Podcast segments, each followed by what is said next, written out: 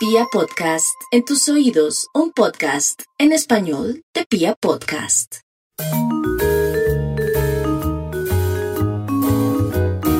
Hola a todos, bienvenidos. Mi nombre es Catalina Gudelo, soy abogada especialista en resolución de problemas de endeudamiento y este es Rescate Financiero, el podcast. Si no nos siguen, síganos en todas nuestras redes como Rescate Financiero Colombia.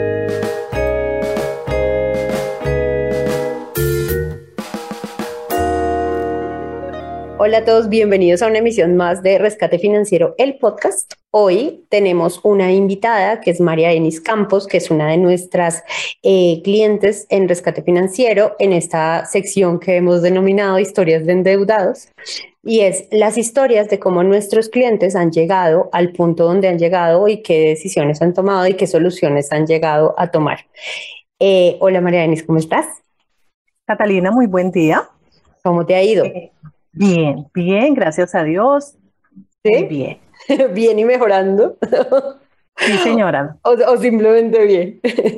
Bien y mejorando cada día más. Me alegra, me alegra mucho eso. Eh, muchas gracias por aceptar esta invitación. Entonces, como para entrar en materia y poner en contexto a nuestros eh, escuchas y a nuestros video escuchas, eh, cuéntame un poco tú qué haces, a qué te dedicas. Bueno, Catalina, eh, me dedico en este momento al transporte de pasajeros intermunicipal asociada a la empresa eh, intermunicipal Cotranstol. Es una cooperativa de transportadores del sur del Tolima, gerencia en el Espinal Tolima. Eh, también trabajo en manualidades, artesanías, todo lo de las bellas artes. Y bueno, esa empresa, esa, esa eh, actividad que tú realizas, ¿la haces sola? ¿La haces con más gente? ¿Qué, qué haces? Eh, pues es en compañía de mi esposo, mis hijos. es una empresa familiar. Sí, sí, señora, es una empresa netamente familiar. ¿Y hace cuánto tiempo tú vienes desarrollando esa actividad? O sea, ¿hace cuánto conoces esa actividad? Eh, bueno, pues mi esposo toda la vida ha trabajado como transportador asociado en otras empresas y yo soy asociada hace más o menos 10 años. Sí. ¿Y, ¿Y cómo llegaste a ese negocio o cómo llegaste a, a ese emprendimiento? Pues, mm, Catalina, es una empresa tan buena. Cuando nosotros iniciamos el, el trabajo, algo muy exitoso porque mm, generaba muchos ingresos en ese tiempo, entonces nos llamó mucho la atención y fue cuando decidí con mi familia hacer parte de, este trabajo. Entonces tomamos la decisión y en la empresa me admitieron como asociada y arrancamos desde ahí a trabajar. Bueno, ¿y qué pasó? O sea, ¿cómo, qué, ¿por qué te endeudaste? ¿Qué, qué sucedió? Bueno, Catalina, le cuento que, el sector transporte, como le, decía anteriormente, generaba en esa época muy buenos ingresos, eh, se trabajaba súper bien, pero pues oh sorpresa cuando llegó la pandemia. Llegó la pandemia y todo cambió. Fue un cambio total, fue una cosa terrible porque en el 2020, el 16 de marzo del 2020, eh, entramos en cuarentena. Entonces la empresa empezó a hacer reuniones con los asociados, todos a mirar ya la Secretaría de Salud del municipio del Espinal, ya del departamento del Tolima, empezaron a mirar y pues que todo mundo teníamos que entrar en cuarentena, pero pues nunca nos imaginábamos que eso fuera a ser de mucho tiempo, nosotros decíamos por ahí ocho días, quince días, era lo que más nos podíamos imaginar, pero jamás pensamos que eso iba a pasar meses. Y bueno, el 16 de marzo del 2020, eh, los carros, la empresa dijo que cerraba, que los carros tenían que parar. Bueno, ahí llegó todo. Pasó marzo, pasó abril, pasó mayo, seis meses y los carros guardados. El primero de septiembre, entonces, pues ya se miró con, con los asociados y que se volvía a reactivar nuevamente el transporte de pasajeros intermunicipal, pero pues que todo cambiaba. porque ya solamente iban a trabajar con protocolos de bioseguridad y se iba a hacer solamente una línea diaria cuando anteriormente, antes de la cuarentena, se hacían tres. Y solamente podían viajar como 25 días y una vez al día. Pues imagínense que eso empezó a generar más gastos porque eh, ya los peajes habían subido, los combustibles, las pólizas que nos toca pagar los transportadores incrementaron una cosa terrible. Y cuando empezaron a trabajar, volver a nosotros arrancar de ceros, eh, la gente no salió a viajar. Los pasajeros no, porque todo el mundo estaba trabajando desde casa, los estudiantes, profesores, todo el mundo era teletrabajo. Entonces, mm, fueron pérdidas. Empezamos a ver más pérdidas porque un viaje Girardot y Bagué, un pasajero. Girardot y Bagué, cero pasajeros. Pero sí estábamos pagando peajes, combustible, gastos del vehículo. Ahí yo me quisiera detener un poco en pensar, en, que tú nos explicaras a aquellos que no trabajamos en eso, cómo funciona este modelo de negocio. Tú eres propietaria de un, eh, de un eh, bus de servicio público intermunicipal, ¿cierto? Sí, señora. Sí, señora. ¿Y cómo haces? O sea, si yo voy y compro un bus, yo puedo salir a operar ese bus así a lo que yo quiera, recoger en donde yo quiera hacer, o cómo funciona ese negocio realmente. Mm, Catalina, eh, uno compra un vehículo, pero en la empresa hacen un estudio, aceptan o no se aceptan al asociado. Entonces ellos hacen un estudio y miran, entonces si, si lo aceptan al asociado, se debe pagar unos derechos a la empresa. Una afiliación. Eh, una afiliación y son varios pesos los que hay que pagar para, hacer, para hacerse unos socios. Barato no es. No, no, es, bien costoso. Y cuando ya empieza uno a pagar todos esos costos, toda esa afiliación, entonces allí la empresa maneja un rodamiento, em, son muchos vehículos, entonces ese rodamiento le asignan a cada vehículo un horario. y, entonces, eh, ¿cuál es la ruta? La ruta es Ibagué-Girardot, Ibagué-Honda, pero pues la más común es Ibagué-Girardot todos los días, espinal. Entonces te dan como un permiso, o sea, esa afiliación te concede a ti un permiso para operar una ruta, o sea, para poder eh, transitar por una ruta. Sí, sí, señora, sí, señora. Eso es ante el Ministerio de Transporte, eh, muy bien organizado, la empresa está muy bien conformada, es una empresa súper acreditada en el sur del Tolima. Entonces, la clientela, pues como está tan acreditada, es mucha la clientela que se tiene. Sí. Pero como le decía Catalina, la pandemia nos acabó con todo. Con todo es todo. En este momento seguimos luchando. Ya pasó año y medio y seguimos luchando porque eh, en el tiempo en que los carros, los vehículos de la empresa pararon, salió mucho carro particular a, lo que se llama hacer piratas, a llevar pasajeros puerta a puerta. Entonces, eso, eso quitó mucha clientela. Y, y, en este momento seguimos, mm, por ejemplo, la semana pasada, hoy hace ocho días nos reunimos en la empresa los asociados a, a mirar cómo podíamos salir a un 100% de pasajeros, porque bueno, primero fue un 50%, luego un 75% y ahorita un 100%, pero ha sido difícil, ha sido muy duro. Claro, porque tienen ustedes, ustedes tienen muchas normas que cumplir en temas de bioseguridad y, realmente esos costos, pues, ¿quién los absorbe? ¿no? Que es la gran pregunta que, se, que hoy en día se hacen las personas y es, todas las personas que, que, que, atienden público y es quién absorbe esos costos, quién absorbe que yo tenga que poner, no sé, X cantidad de personas, distancia entre las personas. Entonces mi cupo, que era un cupo para 50, ya no va a ser para 50, sino para 25. O quién absorbe que yo tenga que poner desde los dispensadores de gel, eh, la, todo, todo ese tipo de situaciones es algo que evidentemente como nos tomó a todos por sorpresa, pues nadie ha pensado y las normas de bioseguridad, en tu caso que es el, o sea, el, el, el, secreto del negocio es llevar la mayor cantidad de gente con el mínimo, con el costo menor, es decir, en la menor cantidad de viajes, porque pues los viajes, cada viaje a ti te implica un costo, pues ese negocio cambió.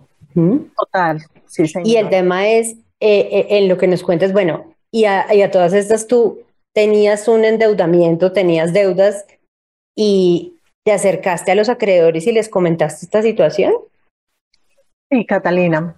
Eh, en el momento en que nosotros dejamos de trabajar, yo cumplí con mis obligaciones a los bancos hasta el mes de, de abril.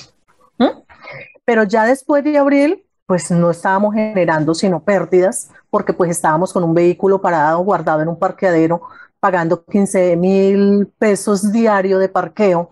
Entonces mm, me empezaron a llamar los bancos y empezaron a ofrecerme en el tal plan de alivio. El PAD, sí. Y pues yo no conocía ningún del tal plan de alivio, pero no teníamos con qué pagar las cuotas a los bancos. Yo acepté, yo acepté y en el momento en que yo acepté ese plan de alivio, eh, lo que habíamos pagado en algunos bancos, eh, me refinanciaron nuevamente los créditos y arranqué de cero y lo que habíamos cancelado en cuotas, eso se perdió. Del gobierno nosotros no tuvimos ninguna clase de ayuda, absolutamente ninguna clase de ayuda. Ni alivio siquiera, ni siquiera en el tema tributario, o sea, ni siquiera en el tema de impuestos de los vehículos. Nada, Catalina, al contrario, se incrementó más el pago de, de pólizas y todo. Y lo que le decía, en peajes y en combustible. Entonces, eso fue una locura.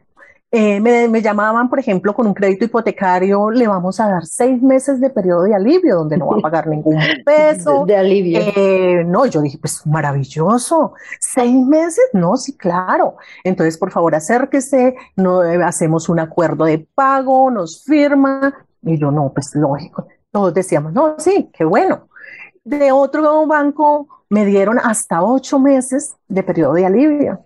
Lo acepté por lo mismo, Catalina, porque no teníamos. Pero el alivio en esos casos implicaba una reestructuración, es decir, no era que te dejaran de cobrar las cuotas, sino que te iban a dar como un periodo de gracia y cuando reiniciaras a pagar, reiniciabas a pagar, era como si fuera un crédito nuevo. Sí, Catalina, era un crédito nuevo donde iba a pagar interés sobre interés. Claro, porque el, el, periodo de alivio lo que te lo iban a convertir es en intereses y, es, y sobre todo para que las personas que, pues, que no tienen este manejo nos lo comprendan, es ese periodo de alivio, ellos, el costo que tú ibas a asumir por ese periodo de alivio era que esa plata, esos intereses que tú dejabas de pagar, te los iban a convertir en capital y te iban a reestructurar la obligación, es decir, ibas a seguir a deber más de lo que debías cuando comenzó todo este problema que a la larga pues alivio no es. Alivio.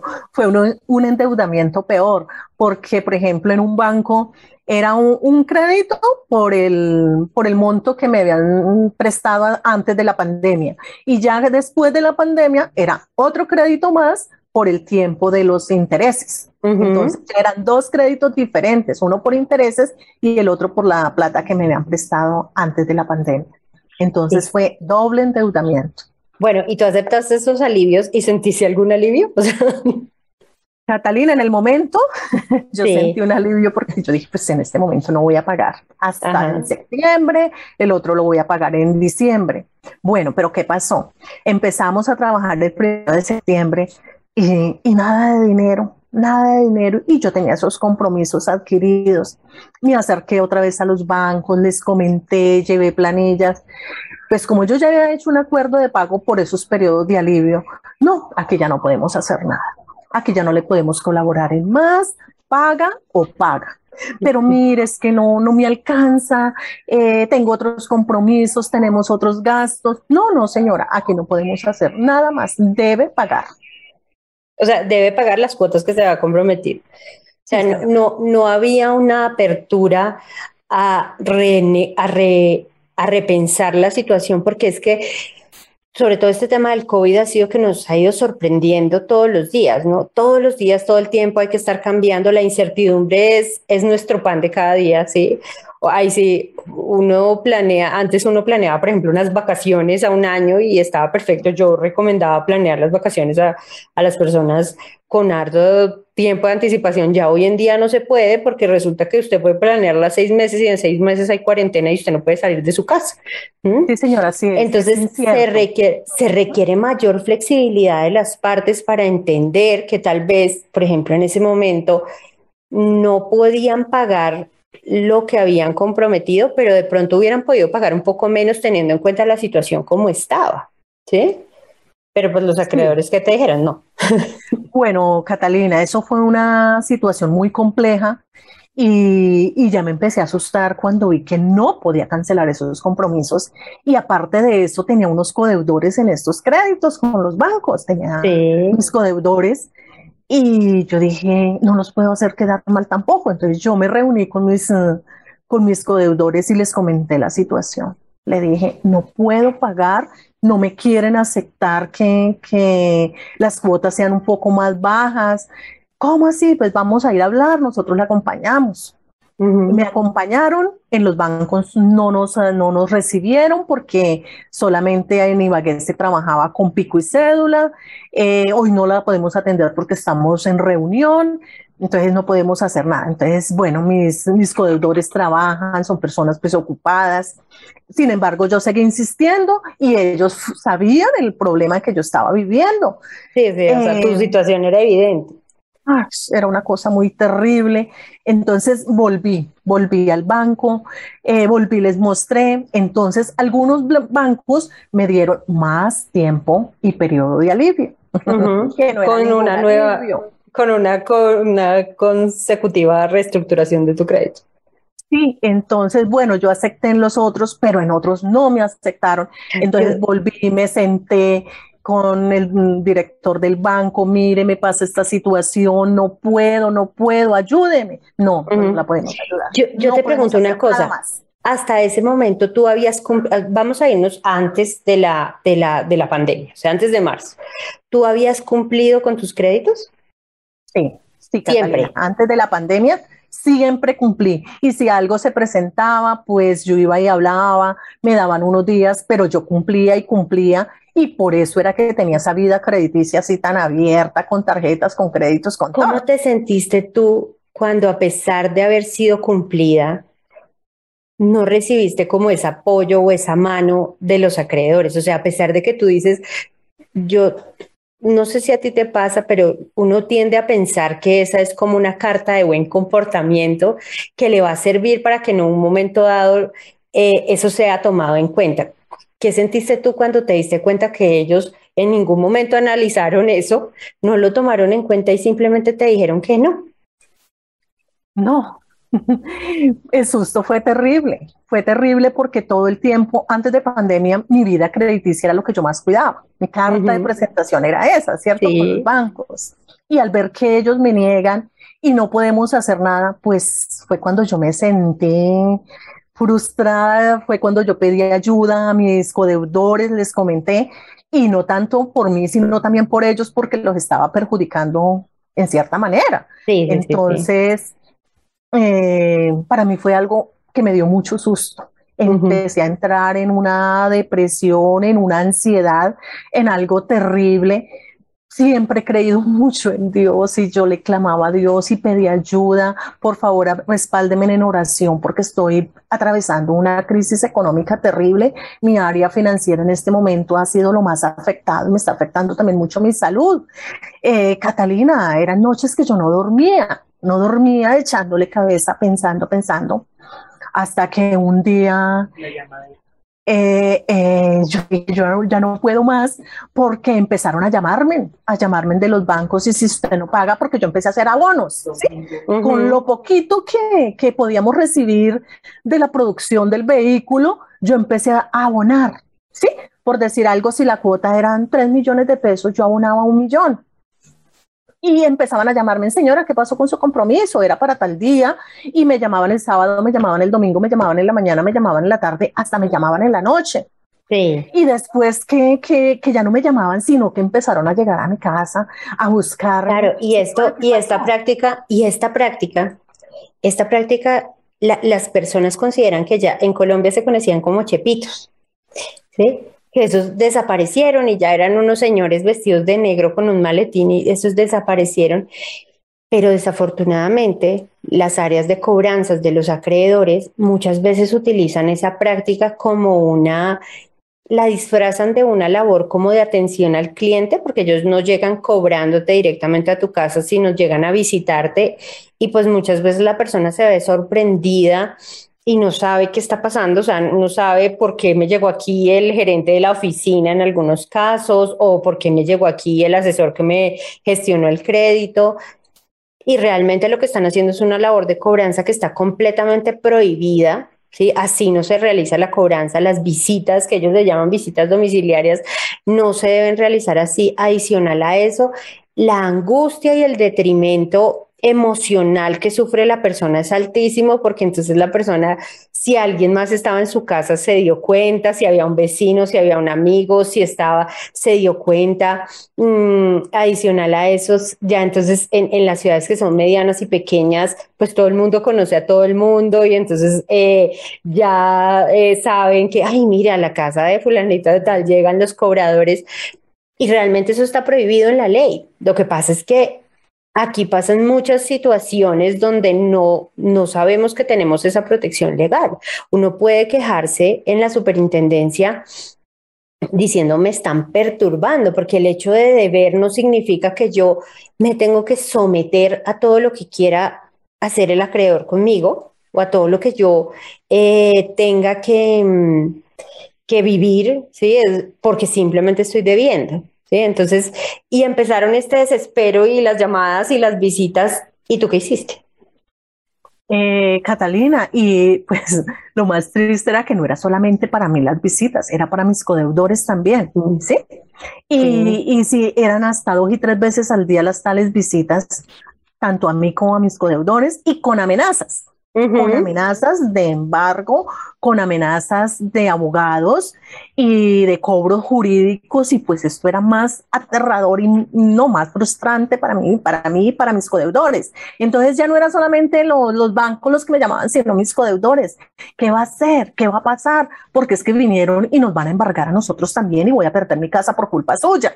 Entonces yo quedé entre la espada y la pared, Dios mío, ¿yo qué hago? ¿Yo qué hago? ¿Qué hacemos? Eh, pensamos en vender el vehículo, bueno, vamos a vender el vehículo y vamos a pagar todas esas deudas. Resulta, Catalina, que en este momento la gente se aprovecha. Vamos a comprarle, pero como la vemos que está en necesidad, entonces aprovechemos y si el vehículo vale 300, le damos 100. no, yo dije, pues tampoco, tampoco porque lo que nosotros tenemos nos ha costado mucho trabajo, mucho sacrificio y no podemos ir a, que por la necesidad vamos a ir a regalar lo poco que tenemos, ¿no? Además que era, era una fuente, era una fuente económica de financiación para ustedes, es decir, no es, y, y en estos casos yo siempre digo, hay que distinguir si es un vehículo que yo tengo para confort de mi familia, en qué condiciones lo tengo y ahí los vehículos que son unidades productivas, si yo los vendo, la persona dice, bueno, ¿yo qué me pongo a hacer? ¿Sí? Le pago a usted las deudas y yo como ser humano, ¿qué hago? Yo no puedo vivir ni del pasado ni nada. ¿Yo qué me pongo a hacer? Entonces es, es, es entender realmente, y esto que tú nos estás diciendo es muy valioso porque es entender realmente que porque esas son las soluciones de los acreedores y del codeudor también llevado por el mal genio donde dice, eh, pues venda eso, vaya y pague y que a mí me dejen en paz, para que me metió en esto, bla, bla, bla, bla, bla. Y, eh, y uno lo que dice es, hay, hay que analizar y se necesita un análisis más profundo, un conocimiento más profundo. No todas las soluciones son pague, a veces es no pague ahorita, pero pague después o pague poquito ahorita y cuando se recupere me va ayudando. Pero este es un trabajo la gestión de la reorganización es un trabajo que debe ser mancomunado y entre todos, porque si solamente tú estás poniendo, pues de pronto suples las necesidades de los acreedores y tú quedas sin absolutamente nada y con literal una mano adelante y la otra atrás. Si solamente se escucha al deudor, pues los acreedores no van a, no van a, a quedar completamente satisfechos. ¿Sí? Entonces hay que escuchar a todas las partes. Bueno, y tú en este desespero y pues recibiendo visitas ilegales a toda hora, ¿y luego qué pasó? Bueno, entonces yo nunca veo noticias, pues debido a todo eso de la pandemia, mi salud mental tan afectada, yo no volví a ver noticias. Cuando un día me llamó una de mis codeudores y me dijo, Denis, ¿vio el noticiero tal? Le dije, no, yo no veo esos noticieros. ¿Por qué? Dijo, imagínense que hay una ley que se llama ley de insolvencia para personas naturales y si la persona tiene créditos y está en mora, esa ley los ampara. Busque el noticiero de tal día y yo duré como hasta la una de la mañana buscando el tal noticiero y yo no lo encontré. Cuando el otro día me llamó, me dijo, no, no es por ese canal, es por otro canal. Y yo, no, pues me hubiera amanecido y no lo había encontrado. Entonces yo me puse a mirar qué era la ley de insolvencia y un día le comenté, ah, fuimos a visitarlos y fuimos con, con mis hijos. Entonces mi hijo me dijo, pues esa es la ley de insolvencia con la que trabajan abogados, hay oficinas y esto. Yo, eso es. Me dijo, claro, esa es. Le dije, ¿qué debo hacer? Dijo, no, pues tenemos que llamar, tenemos que averiguar y, acogernos porque no hay otra salida. No hay otra salida. Pero otros bancos a mí me seguían llamando y me decían, ¿necesita más periodo de alivio? Necesita otro crédito, necesita, o sea... La manzana envenenada. Sí, y yo por ese lado, pues yo lo yo decía, ay, tan conscientes, mire los tan lindos, tan queridos, cómo me quieren colaborar, cómo me quieren ayudar, cuando otros me estaban era atacando y mirando cómo me desesperaban más. Entonces, bueno, por un lado era muy chévere, pero por el otro lado era pues más endeudamiento. Entonces fue cuando tomé la decisión de llamar y pues Gloria a Dios, que fue un milagro maravilloso. Llamé a mis codeudores y les dije, me voy a coger a la ley de insolvencia. No tengo otra salida, no puedo hacer más. ¿Cómo así? ¿Eso qué es? Entonces también les expliqué lo que, lo que me habían dicho. Entonces se va a coger y yo sí, me acojo porque no tengo más que hacer. Claro, era la única forma de proteger tus activos, no había otra. Porque yo no sé si a ti te pasa o tú sentías cuando uno tiene varios acreedores, cuando no es solo uno, sino son varios, que uno se siente como domando varios, eh, varios leones, o sea que uno tiene este león que ya medio le dio un pedacito de carne y lo calmó, pero el otro león ya le está saltando a uno encima y entonces hay que darle otro pedacito de carne y el otro león, y uno ya no sabe qué hacer en esa circunstancia uno dice, no sé, o sea, si le digo a usted que sí, significa que le estoy quitando al otro la plata, y si le digo a usted que no, entonces, eh, y con usted tengo un codeudor, entonces usted se va a ir a demandar a mi codeudor. E, ese, tipo de situaciones es lo que uno dice, es en esas circunstancias de crisis y de angustia que uno pues no, no sabe, no sabe qué hacer. Bueno, y te acogiste, ¿qué pasó? Bueno, entonces tomamos la decisión de acogerme a la ley de insolvencia para personas naturales. Y desde ese momento, pues, fue un cambio total. Pero igual, pues yo nunca había tenido esa situación, nunca lo había vivido. Para mí fue terrible porque yo decía, bueno, ¿y ahora qué les digo? ¿Y ahora qué tengo que hacer? Entonces, en algún banco un día me dijeron, eh, fuimos a visitar a un cliente y el cliente me dijo que ya no les cobrara más porque él no va a pagar, porque él se acogió a una ley de insolvencia, pero resulta que eso no lo pueden hacer porque es que tienen que pagar a unos abogados y si tienen para pagar a los abogados no tienen cómo pagarle al banco. Entonces, en vez de que le paguen a los abogados, pues páguenos a nosotros. Entonces, eso a mí también me sonó muchísimo. El tipo me contaba esa historia, el, el director del banco. O sea, en el mismo banco te dijeron, el mismo creo. Sí, eso fue muy chistoso. Entonces yo vine y les conté, le dije, ¿cómo le parece con las que me salió el gerente del banco? Que tiene un cliente que se acogió a la ley de insolvencia y, y, él me dice que no, que eso no lo pueden hacer porque imagínense que por aquí y por allí. Entonces, pero él no sabía que yo ya estaba tomada, también tomando la información de la ley de insolvencia. Entonces, bueno, yo ya empecé a trabajar en esa parte de la insolvencia, ya me acogí, ya cambió todo y empezó otra, cuando ellos se dieron cuenta que yo me había acogido, pues fue terrible, fue terrible, Catalina, hasta que mi hijo le tocó que hablar con ellos y decirles, a mi casa no vengan, no vengan porque aquí ya no hay nada que hacer, ya mi mamá tomó la decisión de acogerse a la ley de insolvencia, pero ¿cómo lo va a hacer? No lo haga.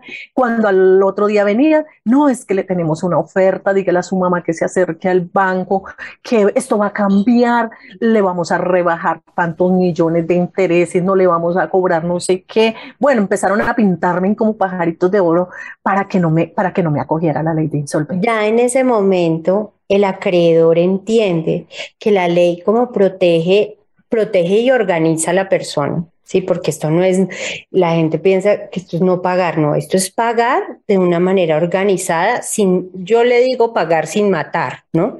Porque yo me puedo matar pagando, yo puedo acabar mi vida, mi existencia, mi salud pagando, pero no es lo que se debería hacer. Yo puedo pagar sin matarme, o sea, sin necesidad de acabar mi existencia. Entonces, ya en ese momento los acreedores tienden a hacer unas ofertas mejores, evitando que la persona se acoja, cuando realmente dentro de la insolvencia están mucho más seguros porque tienen un trato eh, organizado cada uno, tienen un trato estandarizado cada uno y lo que se les va a pagar, pues la persona ya sabe que si no paga, sus activos son los que van a entrar a responder.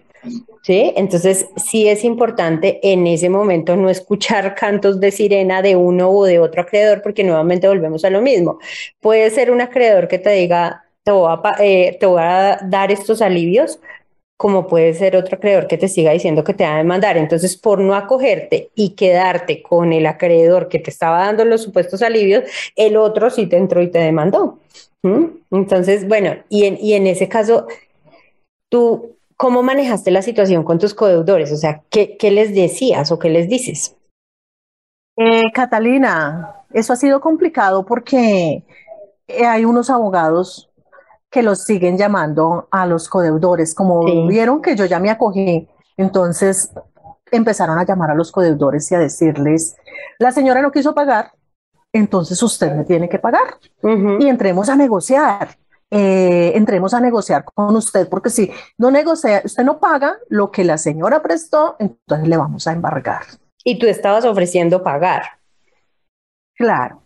Tú siempre ofreciste pagar, o sea, tú nunca dijiste, no, yo no, yo me voy a hacer la loca y me voy del país y dejo mi casa cerrada y no pago. Tú dijiste, tú siempre ofreciste pagar. Entonces ahí, siempre. Ahí, ahí hay que, ahí hay que hablar muy claramente con los, con los codeudores y es Mire, yo siempre he ofrecido pagar, yo nunca me les he escondido. Es más, ya les dijimos que no vinieran a la casa, era porque ya me estaban era amenazando en mi propia casa, ¿sí?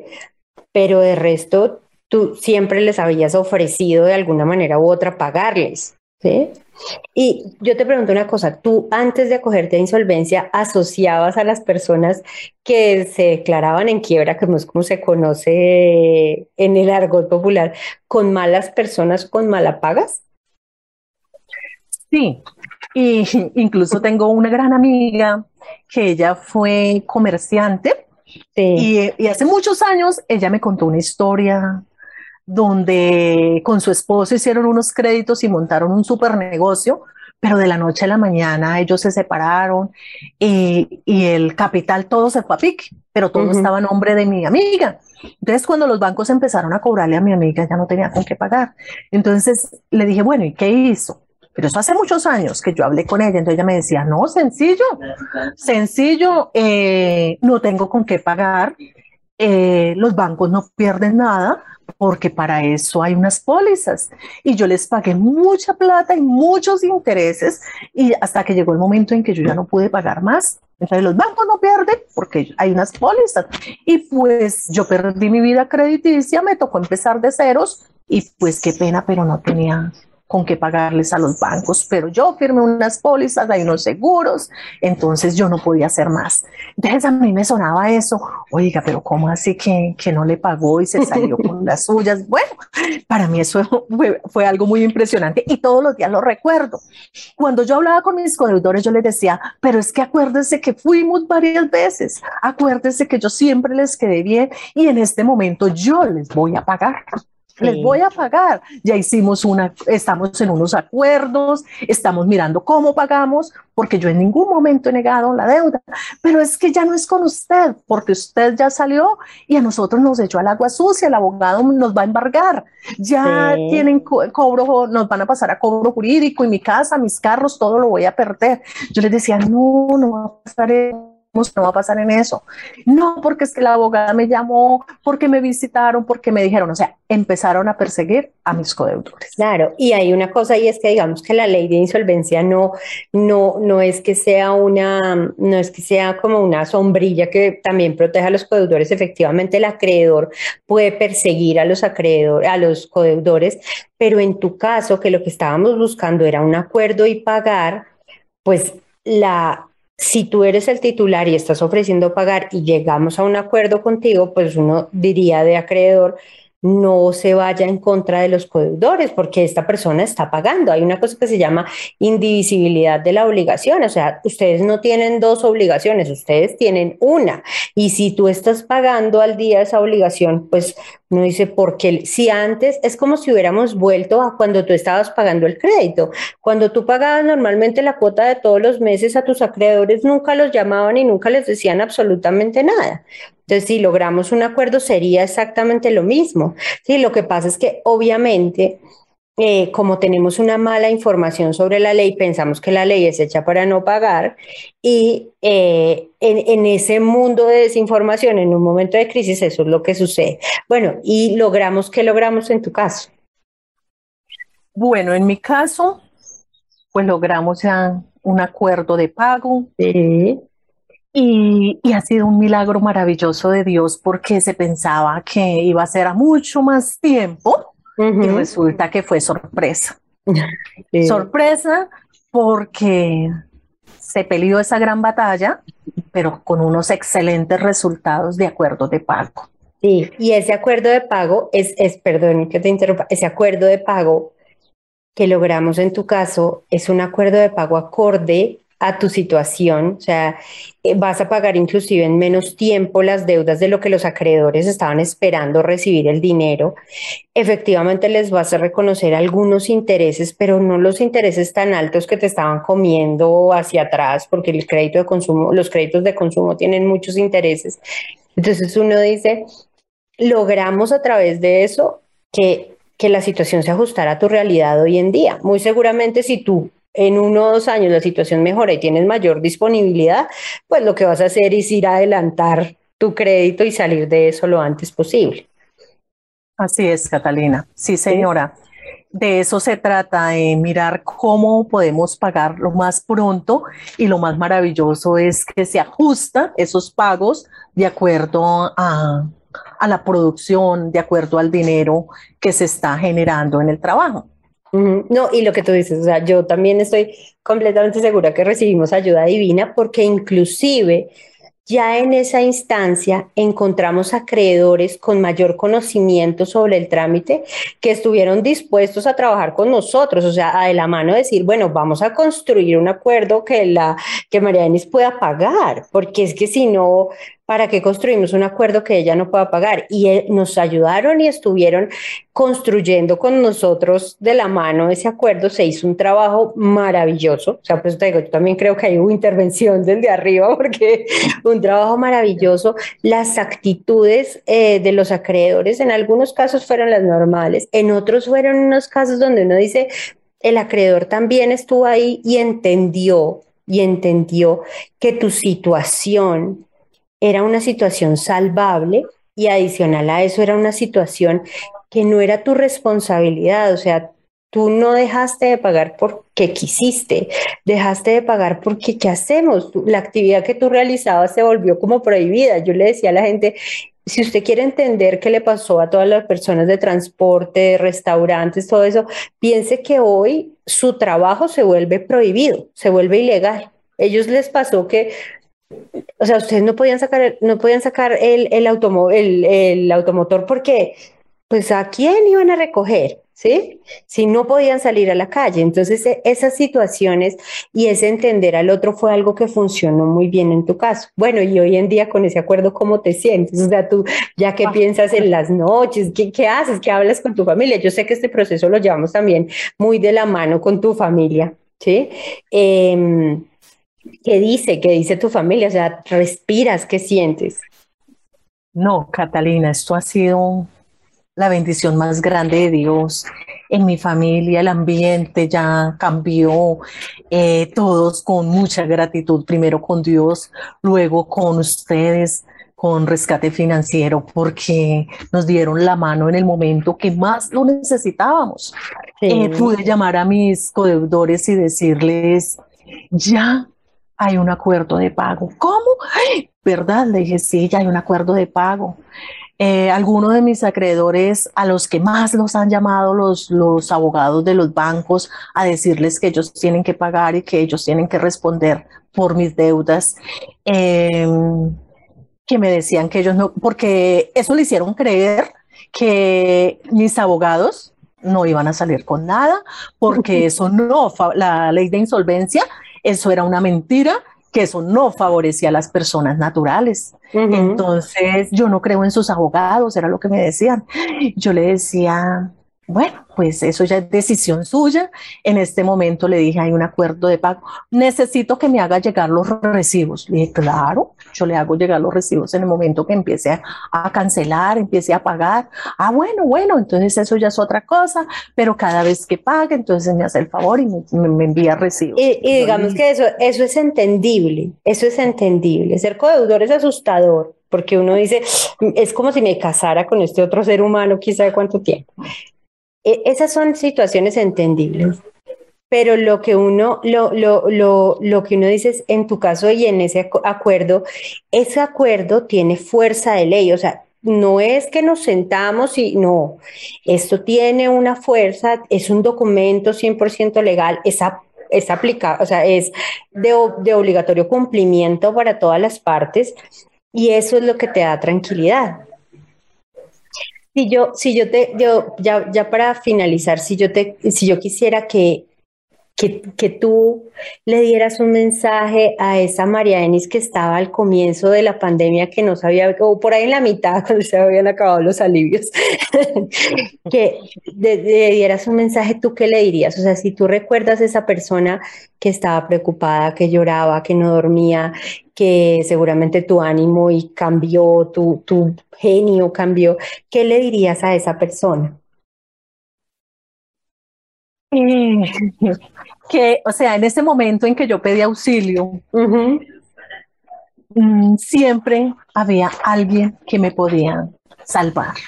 Siempre había un grupo de personas listas para estar ahí prestas a decir, yo te colaboro, yo te puedo ayudar, pero desconocía porque vemos, como le decía, yo no veo noticieros y para más mi codeudor, que fue el que vio en X noticiero, eh, el testimonio de una señora completamente endeudada y que en pandemia no se quedó desempleada y no pudo cancelar, gracias a Dios que colocó ese ángel y, y yo digo, los ángeles existen, siempre hay alguien para ayudarnos. Y esos ángeles hoy son rescate financiero.